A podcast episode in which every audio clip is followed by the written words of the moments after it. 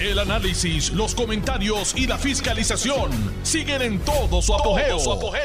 Le estás dando play al podcast de Noti1630, Sin Ataduras, con la licenciada Zulma Rosario. Esta es su amiga Zulma R. Rosario Vega, en Sin Ataduras, por Noti1, la mejor estación de Puerto Rico. Créanme lo que yo así lo creo y pienso que todos ustedes también.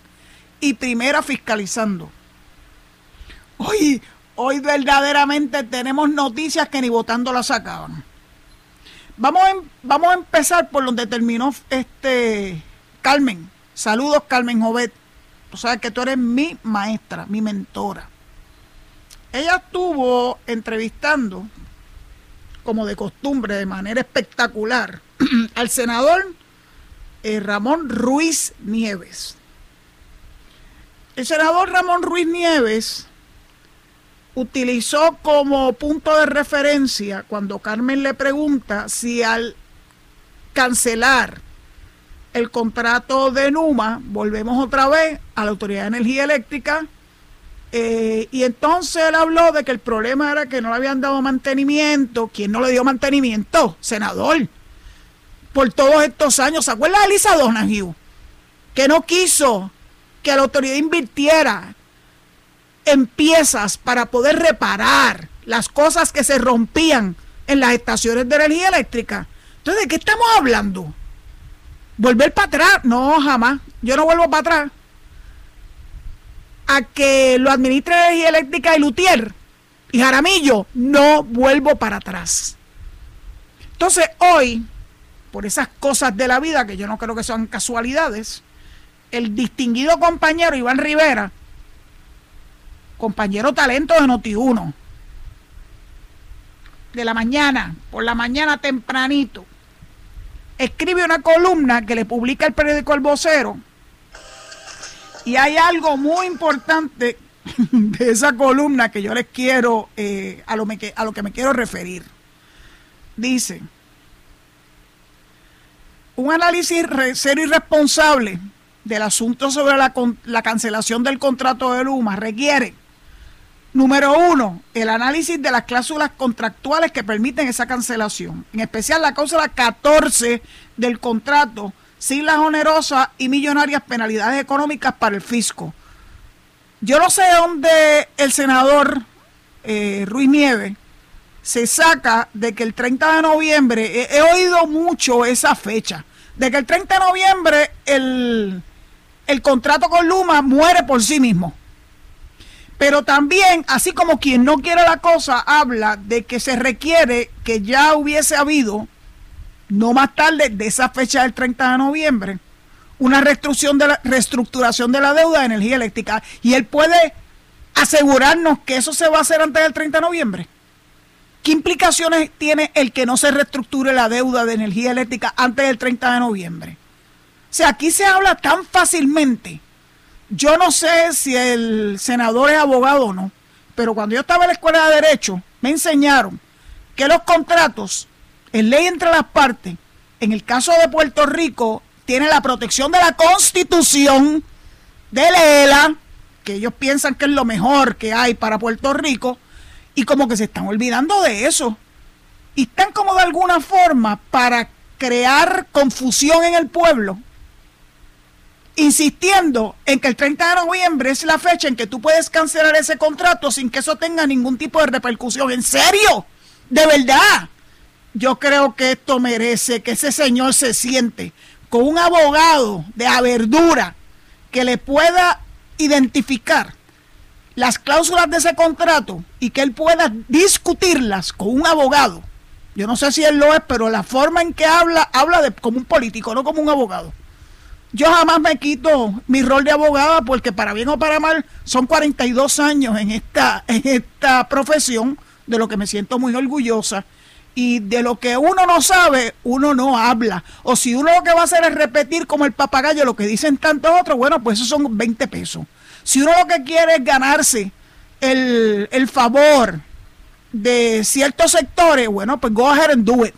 No importa si eso tiene una implicación negativa para Puerto Rico yo no defiendo a Luma. Yo lo que defiendo es que la Autoridad de Energía Eléctrica nunca se puso a la par de lo que el pueblo de Puerto Rico exigía, un buen servicio. Yo puedo hablar de mi experiencia aquí en Boquerón. Aquí era constante y continuo las fallas de energía eléctrica, pero era continuo. Eso me llevó a mí a tener que comprar una planta, no una planta grande, de esas que se tragan la gasolina, una plantita de 2200 watts que tengo que jalar un yoyo y meterle 10 pesos de gasolina para que más o menos pueda yo seguir operando aquí en, en mi casa en Boquerón. Le he tenido que utilizar pocas veces, gracias a Dios. Porque en un momento dado, que era tan frecuente, tan frecuente que nos quedáramos sin luz, no por 5 o 10 minutos, pero por horas y hasta días. No es hasta que Luma llega. Y al poco tiempo, lo que fuera se resolvió.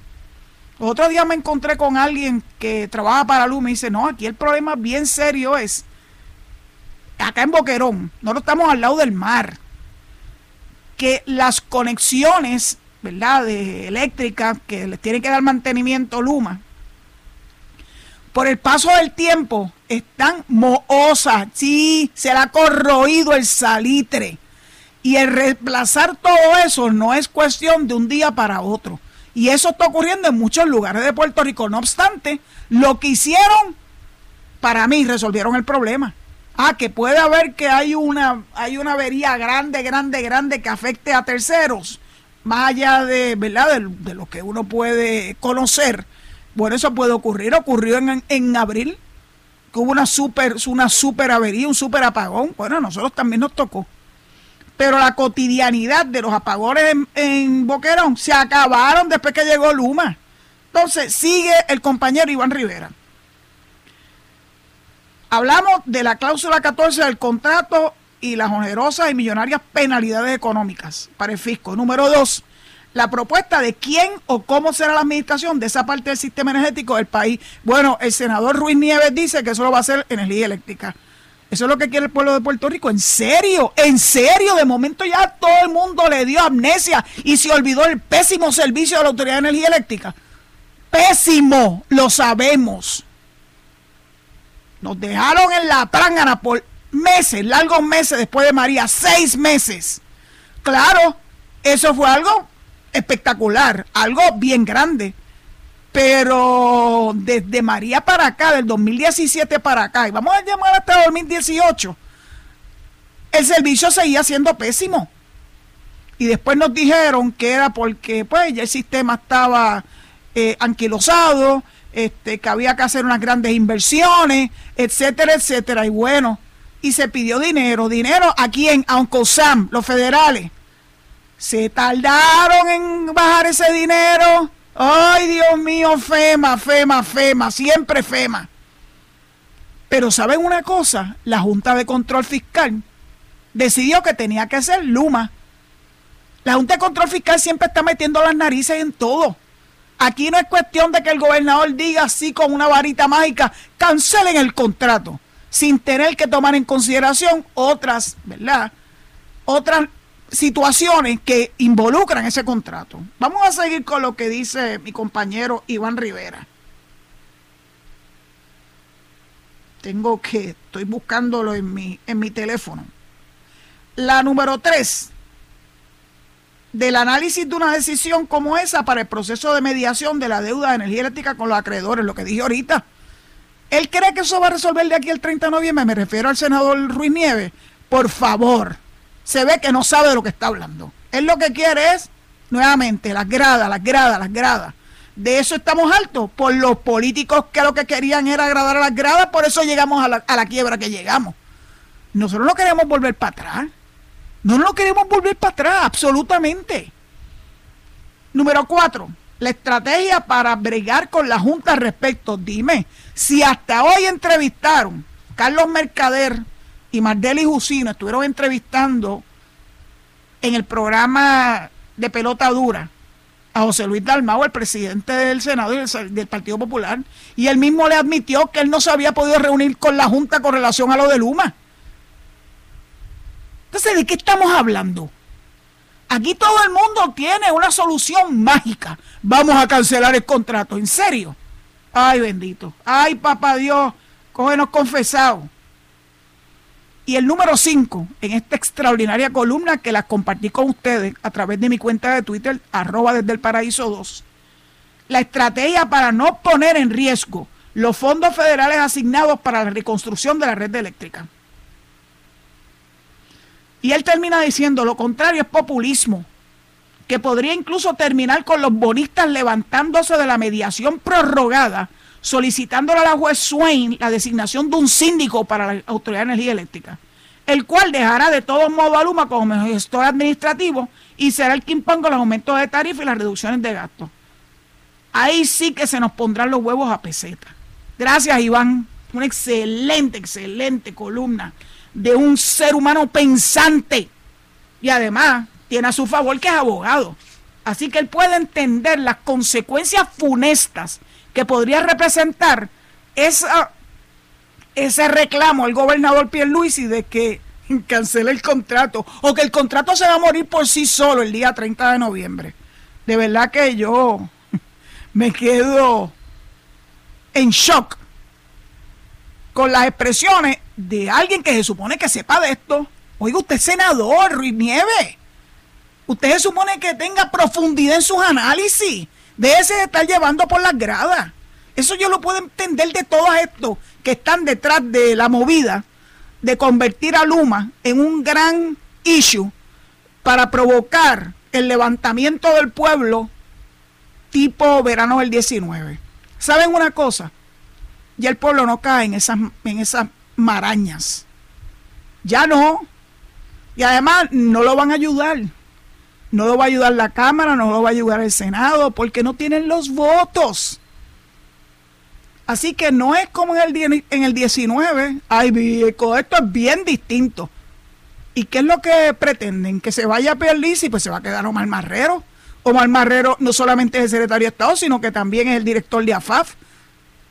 Ese sí que sabe también de ese contrato. Por favor. Y sabe que no es cuestión de cancelarlo y tan tan. Así que yo de verdad que me, quedo estupefacta, perdón, con las soluciones tan infantiles y que lo estamos viendo, yo veo una colusión entre ciertos sectores, particularmente de la oposición política y lamentablemente de la prensa. No me extraña. Todos sabemos de qué pata cogea la inmensa mayoría de los periodistas, entre comillas, de esta bendita isla nuestra. Si no es, es cuestión de escucharlo. Y usted ve el sesgo que tienen. Cuando hablan de alumna, el sesgo. Cuando habla de educación, el sesgo. Van a ver las escuelas, algunas de las cuales todavía no han sido eh, ¿verdad? reparadas, pero no van a las 700 y pico que sí, porque esas no valen. Uno se cansa uno se cansa de cómo arriman la sardina a su brasa. Y entonces es interesante, yo no sé si ustedes se dieron cuenta de este detalle. Este fin de semana se llevó la convención del Partido Nuevo Progresista en Río Grande. ¿Usted vio alguna foto de la Asamblea General? De la Junta Estatal? En alguno de los medios de comunicación. Todavía la estoy esperando. Vi fotitos pequeñas, el gobernador bailando, el gobernador en la piscina, para entonces alimentar el odio y decir, mientras Puerto Rico está a oscuras, que debieran haber sido algunos sectores, el gobernador está de fiesta, como si la convención se resolviera en este fin de semana, así, tris. Esa convención viene estando en el calendario desde hace largos meses, por no decir años.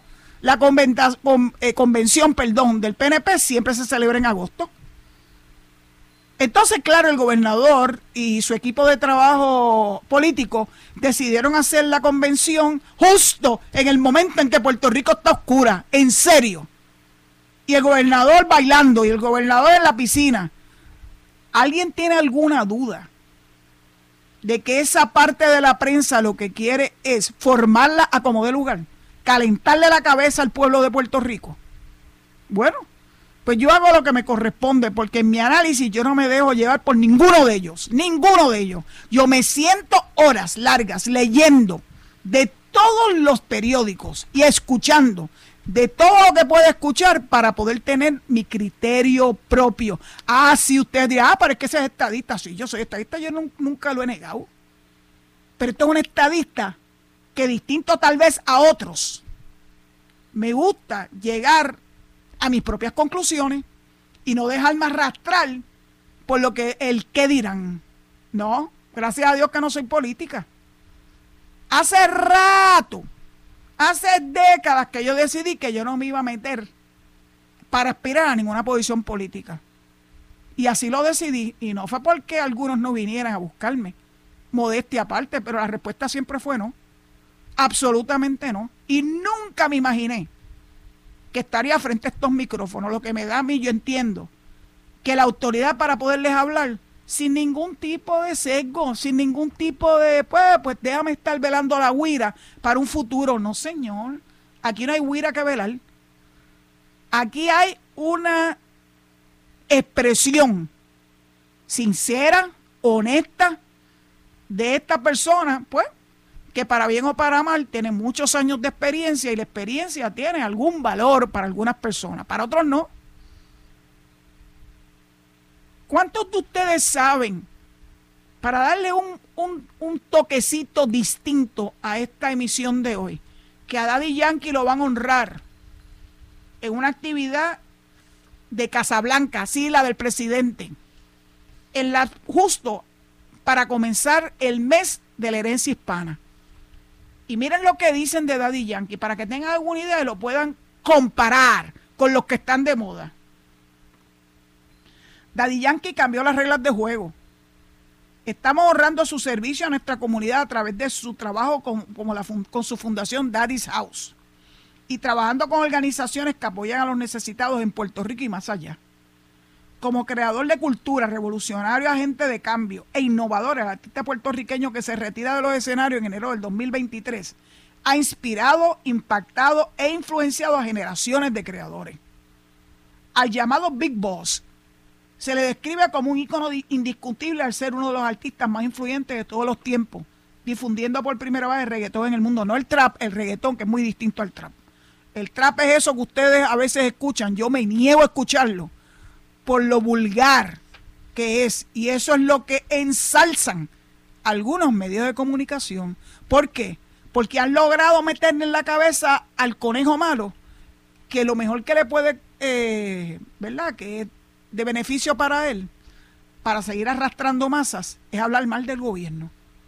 Lo que pasa es que esas cosas, esos facts, no duran toda la vida. No duran toda la vida. Mas, sin embargo, Daddy Yankee, que lleva todos estos años trabajando el género del reggaetón, aquel que empezó hace muchos años, Vico ha creado otra forma para transmitir los mensajes.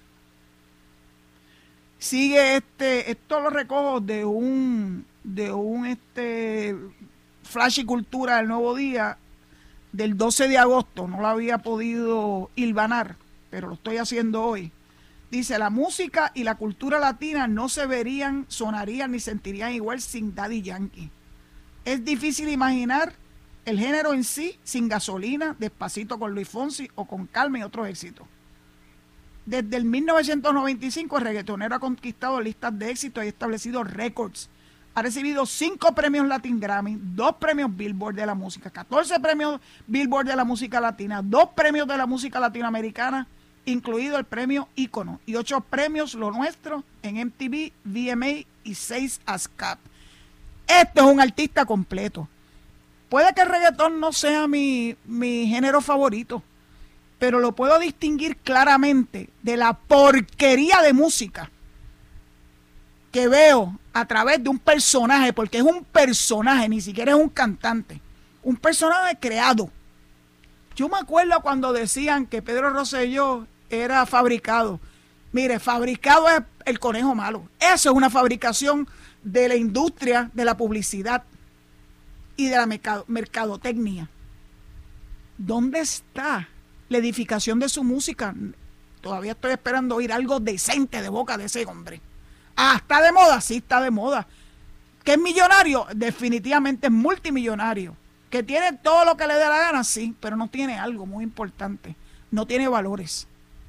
Dentro de mis criterios, en los criterios de valores de mucha gente, debe ser de los valores de la madre aquella que llevó a su niñito de 6 años en un vehículo robado, con dinero, con armas y con drogas, porque esos son los valores que ella le enseña a su hijo. Tal vez esa es la tipo de madre que le enseña los valores del conejo malo. Yo de verdad que hoy vine a virar, ustedes se tienen que haber dado cuenta, no estoy dispuesta a aguantarle ni una más. El PNP, que celebró su asamblea este fin de semana, es el único partido configurado en la Comisión Estatal de Elecciones que aboga por la estadidad, que lo hace bien o mal, pues mira, que son seres humanos. Algunos son buenos, otros no son tan buenos. Pero ¿quién me va a dar de opción? ¿Al Partido Dignidad? ¿En serio? Que todos sabemos que son de raigambre independentista y ni te voy a hablar del PIB o del Movimiento Victoria Ciudadana. O el Partido Popular que no sabe para dónde va, si va para libre asociación o si va para yo no sé qué.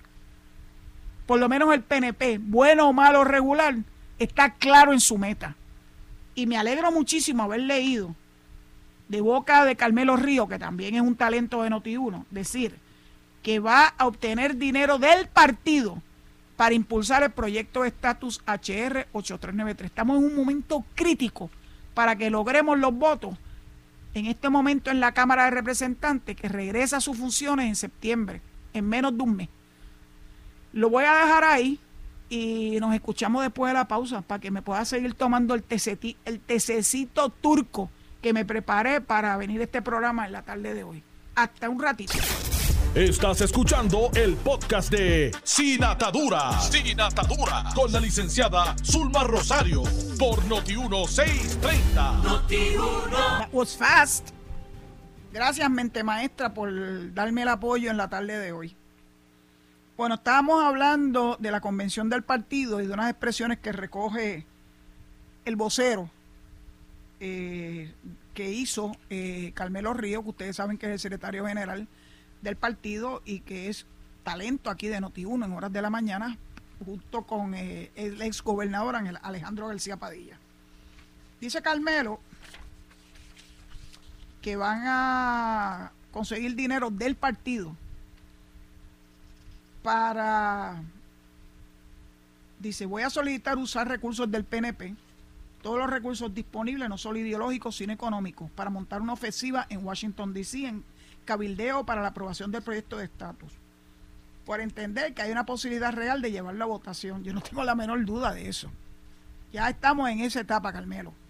Según explicó, En años recientes, los esfuerzos de cabildeo se han realizado de manera fragmentada a través de individuos y organizaciones y entiende que ante la adelantada que está la medida sobre el estatus se debe hacer un esfuerzo institucional. Agreed porque han dejado solos eso es uno de mis grandes problemas con el Partido Nuevo Progresista que han dejado solo a la delegación congresional y a los delegados extendidos y salvo algunos extraordinarios líderes del PNP yo no veo un movimiento institucional del PNP para darle respaldo al HR 8393 que lo tenemos aquí, al alcance de nuestras manos. Si el partido no hace lo que le corresponde, bueno, ¿saben lo que le, lo que le puede ocurrir en las elecciones del 24? Acuérdense que el horno no está para galletitas y que hay mucha gente que está disgustada. Claro, cuando alguien me habla de disgusto, y bueno, ¿y a dónde te vas a ir? ¿A dónde te vas a mover? ¿Te vas a mover para el proyecto de dignidad? Como me dijo uno los otros días en el teléfono y dije, ¿en serio? ¿Y tú crees que el Proyecto de Dignidad va a, de alguna forma, ayudar a adelantar la causa estadista? Claro que no. Ningún otro partido va a ayudar en la causa estadista, que es lo más importante para nosotros. Todo lo demás es inmaterial. La detentación del poder también. Eso va y viene con bien, con mucha facilidad. Eso no es la razón de ser de nuestro partido. Nuestro, nuestro partido es un partido ideológico lo que no son todos los demás, salvo el PIB. Porque los demás se escudan. Dicen, ah, no, yo no creo, yo no estoy abogando por ningún estatus político, pero saben que Sotobochi lo hacen. Proyecto Dignidad, Victoria Ciudadana, todos ellos, salvo el PIB. El PIB todo el mundo sabe que es independentista, lo único que últimamente está como medio flojocito cuando se trata de defender ese ideal porque lo quieren con ciudadanía americana y con fondos federales, porque si no es así, no lo quieren. De verdad que la, ¿cómo diríamos? El liderato del PIB es algo que todos nos debemos sentir bastante decepcionados con ello. No solamente cuál es su trato hacia la mujer que se queja, ¿verdad? De un trato discriminatorio, de un hostigamiento, sino lo que no dicen con relación a lo que está pasando en Nicaragua, que están desmantelando todo lo que huela a oposición, tenga una sotana, eh, sea periodista, sea lo que sea, oposición política, Nicaragua se ha quedado totalmente desnudo de lo que fueron siempre sus intenciones. Y ese es el partido y ese es el movimiento que apoya el Partido Independentista a través de Rubén Berrío. La verdad que es, tan decepcionante. Uno hubiese pensado otra cosa, pero bueno, la gente escoge su camino y este es el camino que ellos han escogido. Pero es bueno para Puerto Rico porque lo vemos en vivo y a todo color lo que nos puede esperar si esa gente gana. Dios nos coja confesado. Y voy a terminar con lo que dice Carmelo Ríos. Ríos no detalló qué cantidad de dinero es necesaria para poner en marcha su estrategia. En serio, que alguien va a decir cuánto dinero se va a invertir en esto. Sin embargo, adelantó que en noviembre harán un radio maratón para levantar fondos para el PNP. Claro, De eso es que se trata. El PNP nos tiene acostumbrados a hacer radiomaratones para llegar dinero a sus arcas. Pues así es como se bate el cobre. Y con ese dinero, yo espero que le dediquen una buena suma a darle el respaldo a los que están en Washington y los que viajan a Washington para asegurarse que el Congreso de los Estados Unidos termine el proceso legislativo con el HR 8393. Hay que invertir. Si no se invierte, no se puede esperar que hayan grandes frutos eh, con relación a, estos a este proyecto en el Congreso. Y no puedo dejar pasar la noticia de que finalmente hoy Albert Torres, ¿se acuerdan? El rey, el senador popular de allá de ese distrito de Guayama, que le tenían hasta una silla especial de rey, aquella secta que prácticamente lo coronan. Bueno, le dijeron el rey. Pues el rey finalmente cayó y está cayendo como era de esperarse. El Departamento de Justicia hizo la evaluación de las quejas que trajeron empleados de él. No fue que lo trajo alguien de allá afuera, no fue que lo, lo trajo un PNP, lo trajeron los empleados de él que se quejaron de que él estaba haciendo reclamos, que estaba haciendo solicitudes, socolor de que iba iban a tener repercusiones con ese empleado que no estuviera accediendo a dar su dinero. Presumo que para su campaña, pero este empezó tempranito también. Y entonces, ¿qué pasó? Primero empezaron a ver este caso en la Comisión de Ética del Senado, la Comisión de Ética del Senado. No lo confundan. Comisión de Ética del Senado y empezaron con tecnicismo. ¿Se acuerdan? Yo no me, yo no me olvido que si las querellas no estaban juramentadas, que si no podía y, y no quisieron llevar ante el pleno de la comisión a las personas que se estaban querellando las desecharon, las echaron a un lado. Así opera el liderato del Partido Popular en el Senado, bajo la égida de José Luis Dalmau, que hoy dijo en la entrevista que le estaban haciendo, por casualidad bajó la noticia de que el FEI le había asignado a una fiscal especial independiente, a Albert Torres.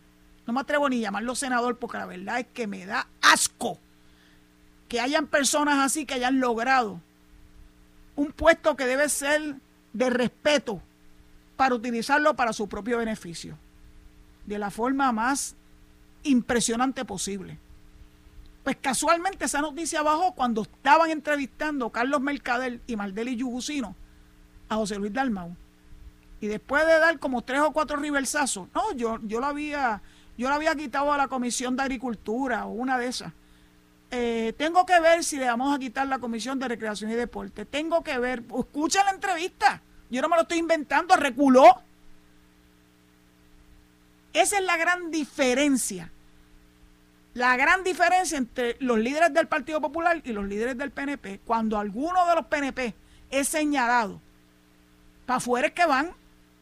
Se acabó el pan de piquito y no hay posiciones de importancia, no hay posiciones dentro del partido porque sencillamente se les releva. Eso no es lo que hace el Partido Popular a través de su liderato. No los cargan, los siguen cargando. Este tipo lo llevan cargando desde principio del año pasado. Vamos a ver qué van a hacer. Vamos a ver qué van a hacer ahora que tiene un FEI encima. Bueno, quitarle las comisiones. No hay más nada, ¿verdad? No hay una exigencia de pedirle la renuncia, ¿verdad que no? Porque así es que operan ellos. Así es que operan ellos. Bueno, pues veremos a ver.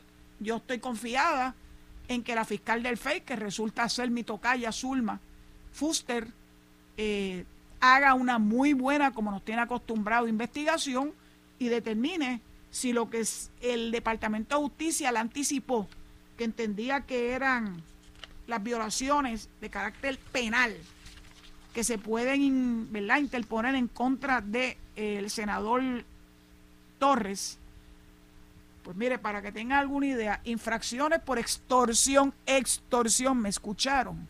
Busquen la palabra extorsión en el diccionario de la Real Academia. Ay, Dios mío.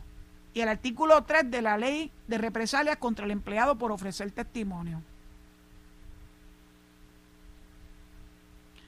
Eh, el secretario de Justicia indicó que la División de Integridad Pública y Asuntos de Contralor entrevistó a empleados del legislador y examinó la prueba documental y testificar sobre una querella levantada ante la Comisión Senatorial de Ética, donde se alegó que el legislador había solicitado dinero al esposo de una empleada para sus gastos personales. ¡Qué bárbaro!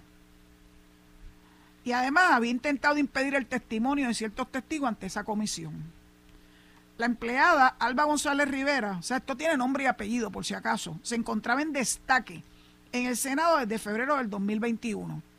La funcionaria había planteado ante la Oficina de Recursos Humanos del Senado, que fue a donde la mandaron. Después que ella fue a la Comisión de Ética, dijeron, no, no, no, tienes que ir a la Oficina de Recursos Humanos. Empezaron a mover de un lado a otro. Que el senador Torres Berrío había requerido a su esposo la entrega de dinero bajo apercibimiento de que negarse ella resultaría en la pérdida de su empleo. Ven qué barbarito. Ese que dicen el rey.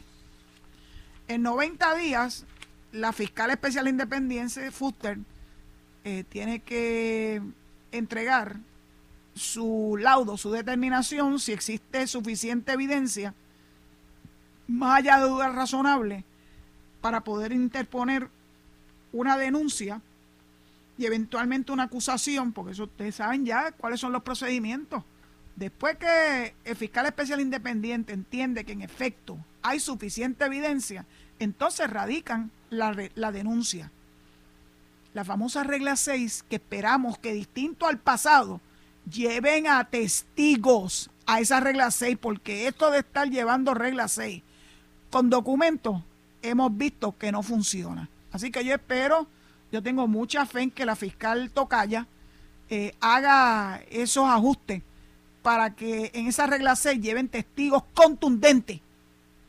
Aunque sea una cintilla de evidencia, no hay problema. Nada impide que se pueda llevar una evidencia mucho más profunda que una simple cintila de evidencia. Pues veremos a ver, porque yo quiero ver que ese caso prospere.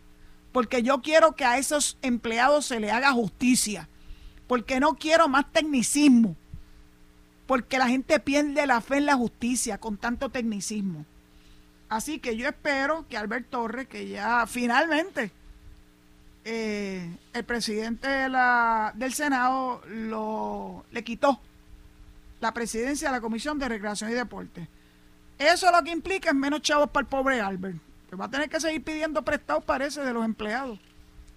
Porque parece que no es suficiente su sueldo, ni lo que recibe adicional por ser presidente de comisión. Son tan esmayados es una cosa impresionante. Bueno, vamos a cambiar de otro tema porque ese mister, yo espero que finalmente se haga justicia con relación a él.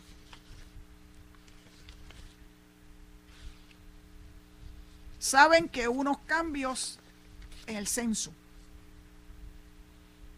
y que los números que se nos habían adelantado de cuánto era la población de Puerto Rico, eh, hubo un cambio de 174 mil habitantes, menos de los que se había establecido en el censo. Yo quiero hablarle un poquito del censo porque tengo experiencia personal y propia. Yo llené la solicitud para trabajar en el censo. En el año 2019, después que salí de ética, sabiendo que iba a tener todo el tiempo del mundo para poderme dedicar a eso. Acogieron mi solicitud. Fui a un proceso bastante arduo de adiestramientos. Cuando ya, y, fueron, fueron semanas muy, muy duras, muy fuertes, de trabajo en el FIL también. Porque eh, la oficina del centro quería asegurarse de que el proceso de contar fuera fidedigno. ¿Qué ocurrió cuando ya estábamos listos para ir a la calle? No como un, no como un esfuerzo, eh, como un programa piloto, sino de verdad, ir a la calle a contar. Pues vino la pandemia. De hecho, el día en que se suponía que empezáramos, yo tenía todo preparado. Yo tenía mi case study preparado. Bajó la orden de la gobernadora de que teníamos que encerrarnos. La dirección del censo en Mayagüez entendía que eso no lo aplicaba a ellos. Yo le dije, lo siento mucho, yo soy abogada y una orden ejecutiva como la que acaba de anunciar la gobernadora se tiene que respetar. Ah, que nosotros somos empleados federales. Leña es. Los únicos empleados federales que estaban exentos eran los que estaban en materia de seguridad. El censo no es materia de seguridad. Y terminé, terminé este, renunciando porque yo no estaba dispuesta a someterme a un proceso que yo sabía que iba a ser detrimental para los empleados del censo, estar en la calle en el mismo medio de la pandemia, donde no se tenían todavía ni vacunas, ni procedimientos para poderla detectar, era un grave error. Tengo que admitir públicamente que yo me comuniqué con quien yo sabía que iba a poder ponerle un fin a esto. Y saben una cosa, Mayagüez y todas las demás regiones recibieron una orden clara de que no se podía enviar a la gente a la calle. Yo quería asegurarme de que el resto de mis compañeros no sufrieran las consecuencias de una dirección incorrecta del censo en el área de Mayagüez. Y si alguno de ellos me está escuchando, sabe que yo tengo la verdad. El proceso de recopilar la información del censo es un proceso bastante complicado. Nosotros tuvimos meses en adiestramiento. Y aún con todo el adiestramiento se cometían errores, porque cuando hacíamos los, ¿verdad? Los, los procesos en el papel, cometíamos errores. Así que esperar que el censo fuera perfecto, yo sabía que no podía ser. Porque están lo que se llama errores humanos. Y además venía mucha información que ya estaba recopilada por el propio censo y que nosotros los censistas teníamos que corroborar si era correcta o no. Direcciones inexistentes y cosas por el estilo. Recopilar la información para el censo es bien, bien difícil. Y aún con todo en nuestra contra, el grupo que se mantuvo tanto en Mayagüez como en toda la isla, yo sé que hizo lo mejor que pudo para recopilar la información fidedigna.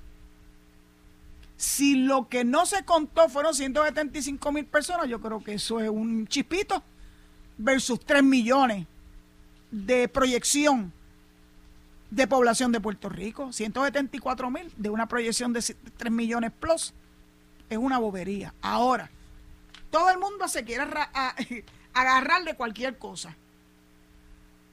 El primero que se agarró de esto fueron los políticos que empezaron a poner en dudas el proceso de revisión de distrital, la revisión electoral, que es una actividad constitucional que llevaron a cabo bajo la presidencia de la presidenta, de la jueza presidenta del Tribunal Supremo, Maite Oronos, Edwin Mundo y Ferdinand Mercado. Entregaron, ¿verdad?, su, su trabajo. Y como consecuencia de ese trabajo se hizo la redistribución electoral. Todavía había algunos políticos, especialmente Luis Raúl Torres, que no se daba por vencido de querer poner en, en jaque o en tela de juicio el proceso de redistribución electoral. Pues saben una cosa, no importa ese déficit de 174 mil habitantes, eso no tuvo absolutamente ningún impacto sobre la revisión electoral y los distritos como se tuvieron que reorganizar. Es importante. El censo es importante, es importante para todo, para incluso las ayudas económicas que reciben las personas que residen en Puerto Rico y que tienen dificultades económicas. Porque todo se lleva a cabo a, veces, a base de, ese, de esa población. No creo, estoy segura que no va a tener ningún tipo de impacto eh, negativo para Puerto Rico. Porque la gente del censo a nivel federal saben que no solamente en Puerto Rico hubo diferencias. Mira, aquí hay un mapa que nos enseña el nuevo día en la página 5 de hoy, donde hubo diferencias en Utah, en Texas, en Arkansas, en Mississippi, en Florida, en Tennessee, en Illinois, en Minnesota, en Ohio, en Nueva York, en Massachusetts, en Rhode Island, en Delaware y en Hawái. Así que Puerto Rico no está solo en esto. Yo pienso que no, que esto no va a tener mayores repercusiones para nosotros porque eso es atribuible al error humano y es atribuible también al propio censo por haber anticipado números que no estaban corroborados en la calle, en la vida real. Bueno, ahora quiero hablar de cosas distintas. ¿Se enteraron ustedes que el río Danubio está siendo impactado por la enorme sequía? No solamente en Puerto Rico ha habido sequía, en el mundo entero el calentamiento global que yo sí creo que existe. Científicamente está comprobado. Pues el hecho de que el río Danubio está sufriendo su nivel más bajo en un siglo ha revelado 20 buques de guerra hundidos que están ahí en el suelo del río Danubio. ¿Qué buques de guerra son esos? Alemanes hundidos durante desde la Segunda Guerra Mundial. Los barcos son cientos hundidos a lo largo del Danubio por la flota del Mar Negro de la Alemania nazi. En 1944, cuando se retiraban del avance de las fuerzas soviéticas y obstaculizaron el tráfico fluvial. Y algunos de esos buques todavía tienen municiones, aunque ustedes no lo crean. Pero no solamente el Danubio ha reflejado todos esos barcos de guerra que lo han traído, ¿verdad?, a la superficie. En España, el dolmen de Guadalperal, las piedras, las piedras megalíticas, también resurgieron. Datan del, del año 5000 antes de Cristo y fueron descubiertas por un alemán de apellido Hugo Obermeier en 1926. Es el equivalente al Stonehenge español. En Alemania reaparecieron las llamadas piedras del hambre a lo largo de su río más grande, el río Rin. Y estas piedras marcan el recuerdo de sequías y contratiempos de años anteriores, con las fechas iniciales de nombres de personas talladas. Las fechas visibles en piedras vistas en Worms al sur de Frankfurt y Rheindorf, cerca de Leverkusen, perdónenme mi alemán, incluyen 1947, 59, 2003 y 2018. De la misma manera, en julio se descubrió una bomba de la Segunda Guerra Mundial de mil libras, previamente sumergida en las aguas bajas del río Po, el más largo del país. Mira lo que está haciendo la sequía, las cosas que estamos conociendo, que creíamos enterradas para siempre en las riberas de esos ríos. Están ocurriendo cosas bien, bien espectaculares por causa del cambio climático provocado por nosotros mismos, por el ser humano.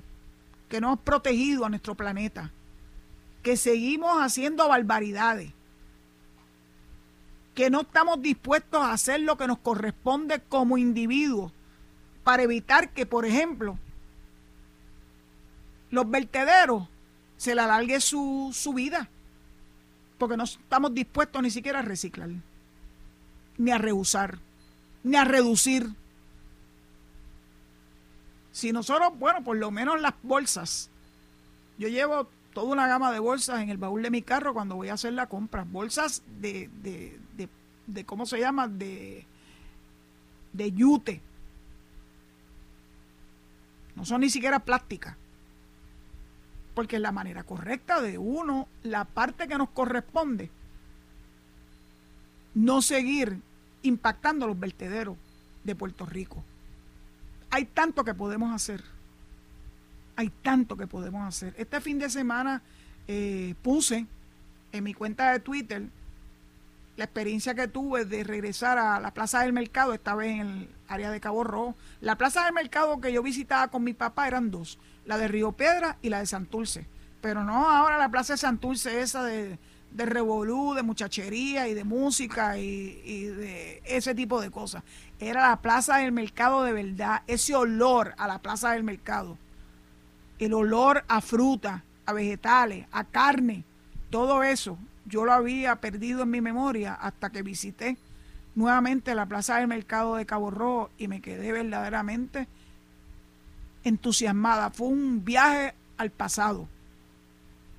Fui a una tienda que tienen eh, especias y tú tienes que llevar, de hecho ellos tienen allí unos potes reciclados, tú tienes que llevar tu propia forma de eh, cuando adquieres las especias o las leguminosas. Yo puse un, una foto de eso. Eh, tú las llenas y las pesan y ellos contribuyen, número uno, a que tú estés comprando artículos frescos sin impactar este, con el uso de bolsas plásticas. De hecho, lo poco que ellos te embolsan, te lo embolsan en bolsas de, de, cartón. Las típicas bolsas que nos, con los que nos, ¿verdad? nos daban a nosotros las cosas antes. Yo me acuerdo cuando, cuando yo iba a hacer la compra con mi mamá, ya era con bolsa, con bolsa de cartón. Y nosotros la enseñaron a doblarla para poderla reutilizar y no había esta conciencia que hay ahora del cambio climático y el impacto a los vertederos. Pues ese negocio, pues sí es consciente de eso. De hecho, le pide a los que vienen que traigan su propio, su propia este, bolsa o su propio envase para poder eh, ¿verdad? adquirir los productos que ellos venden. Conseguimos hasta cilantrillo, que está bien escaso, increíble el cilantrillo. El problema era que era cilantrillo de esos hidropónicos y no es lo mismo que un cilantrillo que crece en la tierra. Así que hoy hemos hablado de todo un poco y yo espero que eso le permita a ustedes tener un poquito más de amplitud de mente, que es lo que todos necesitamos para poder lidiar con la con lo que nos ha tocado vivir en esta patria nuestra. Bueno, tengo que entregarle el micrófono a Mente Maestra, dándole las gracias por su apoyo técnico y recordándole que se queden en sintonía con Noti1 porque inmediatamente viene nuestro amigo Enrique Quique Cruz y posteriormente Luis Enrique Falvo. Será hasta mañana a las 4 de la tarde, si Dios así lo permite. Muchas gracias por su sintonía. Esto fue el podcast de Noti1630, sin ataduras, con la licenciada Zulma Rosario. Dale play a tu podcast favorito a través de Apple Podcasts, Spotify, Google Podcasts, Stitcher y notiuno.com.